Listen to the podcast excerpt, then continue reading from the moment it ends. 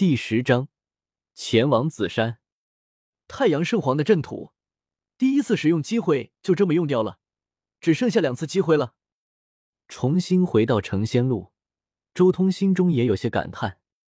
不过就在这时候，突然一道衰老的声音响起：“混沌后面是什么？”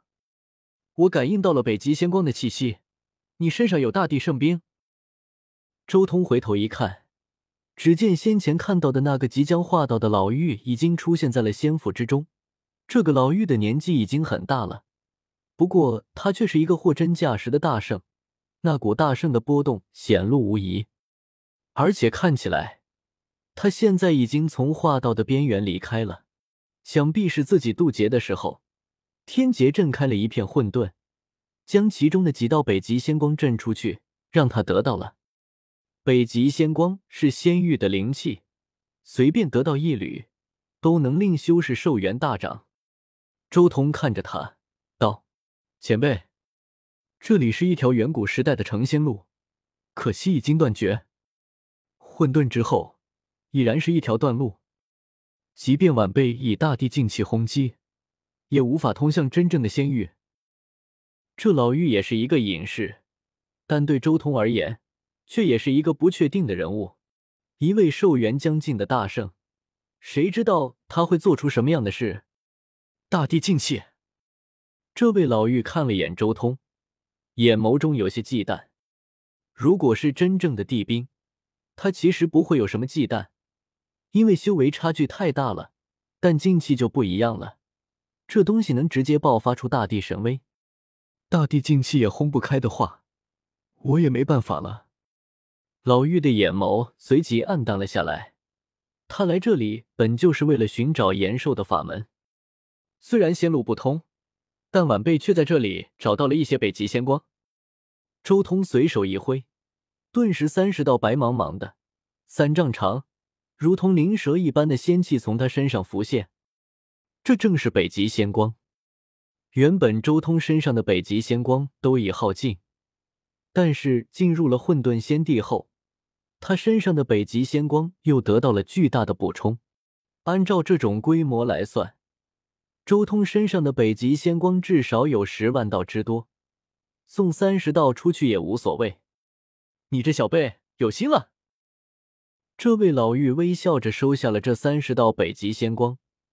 同时，他手掌一挥，同样一道北极仙光浮现而出，飞向了周通。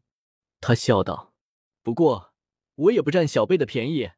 你送我三十道北极仙光，延我三百年寿元，我现在便还你一道。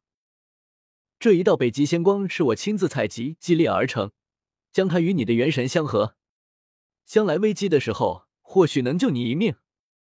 多谢前辈。”周通眼前一亮。露出一丝欣喜。北极仙光，又称不朽之光，被人采集祭炼之后，可与一个人的元神合道，保持不朽，必要时可发出惊天一击。然而，他只要发出一击，就会散道，只能存世片刻间，难以长久。这一道北极仙光，乃是大圣祭炼而出，一旦爆发，堪比大圣一击。看来现在天地又要大变了，竟然出现了你这样的天骄。老妪也有些感慨，他自己就是生不逢时的典范，能在这种道间的时代修炼至大圣境界，他绝对是天之骄子。如果不是道间时代，恐怕他都有望晋级那传说中的准地。周通道：“前辈谬赞，如今天地大变，修炼环境即将达至鼎盛。”以前辈的修为，将来定能晋级准地。只不过天地大变，那些被封印在历史中的古族也都出世了，人族正需要前辈坐镇。古族出世了，老妪脸色也渐渐严肃了起来。周通点了点头，将自己知道的一些消息告诉了这位老妪。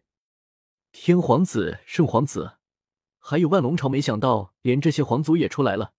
甚至还有古皇亲子，老妪的脸色越来越凝重。他很清楚，在太古种族退出历史之后，整个北斗修行界就完全被人族占据。这些古族一旦出世，定然要向人族发难，要回昔日人族的领地。前辈，晚辈还有一些事情，就不再耽误您的时间，就此告辞。周通对这位人族大圣做了告别。他现在的时间也很紧，和叶凡、紫霞约定了一个月的时间去紫山，现在时间也差不多了。离开了古城仙路，周通立即施展虚空大地的棋盘阵纹，重新来到了紫山外面。那是一座紫色的大山，如怒剑冲霄。远处的地平线上还有九条山岭横陈，如九条真龙一样横卧，透发着万古的沧桑与寂寞。这是一座令人望而生畏的神山，在太古时代，这地方被称之为古皇山，乃是不死天皇的地盘。后来，无始大帝将不死天皇的部下赶出了古皇山，占据了这里，也就有了后来的紫山。连不死天皇之子天皇子都是从这里出去的，是被万年前的元天师当做惊世奇石带走，而后被瑶池切出一枚神卵来。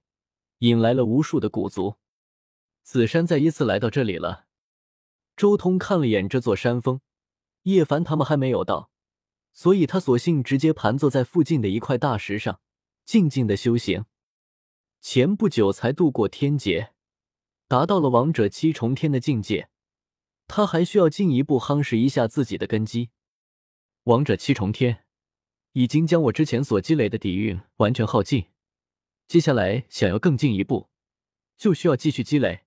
想要成圣，没有十几二十年的时间，恐怕很难。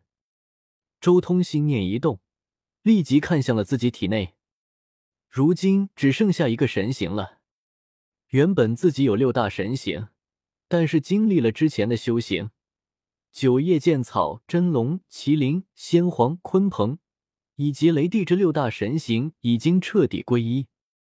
修炼到王者阶段，并没有新的神形雏形出现。看来，想要修炼出第七个师兄神形，还需要到圣人阶段才行。周通心中已经有些明悟了：圣人境界修炼出第七神形，圣人王阶段修炼出第八神形，大圣阶段修炼出第九神形。如果我没猜错，原本正常的霸体需要在准地阶段才能修炼出第九神形。也不知道我在准地阶段能不能修炼出第十神形。摇了摇头，将心中的思绪甩开。现在想准地的事情还太早了。如今整个王者阶段都只有这一的神行，倒是能进一步参悟斩天道了。周通很快定下神，开始进一步参悟。